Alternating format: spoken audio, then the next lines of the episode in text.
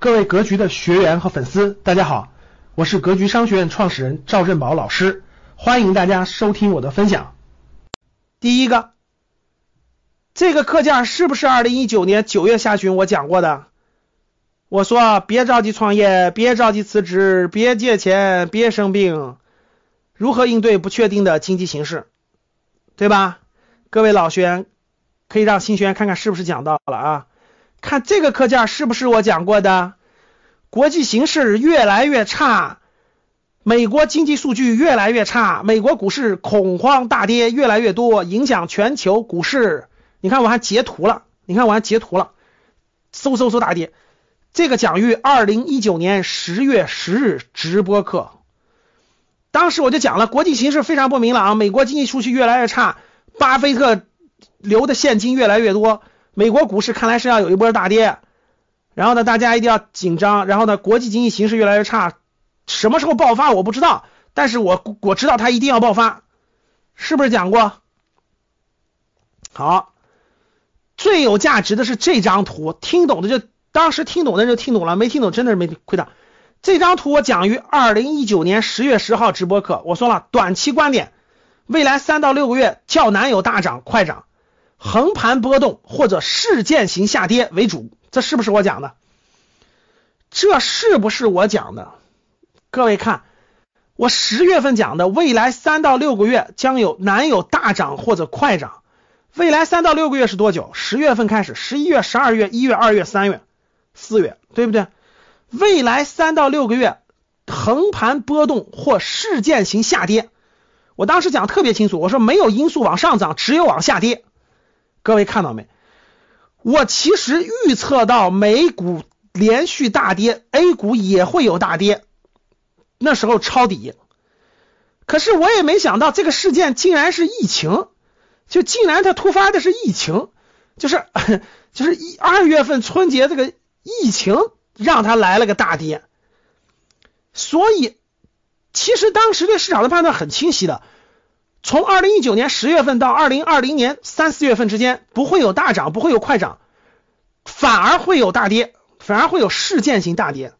其实当时我就预测到了美股可能要大跌，美股大跌之后带动 A 股大跌，跌到一定程度就是抄底的好时候。当时我是这么预测的。可是出，但是我也不知道哪一天发生，我也不知道它是他们那个爆发点是什么，就那个压倒稻草的最后那个稻草是什么？结果没想到，疫情爆发了。疫情爆发以后，春节之后来了个三千股跌停。哎，市场已经给了很大的这个事件，事件型下跌。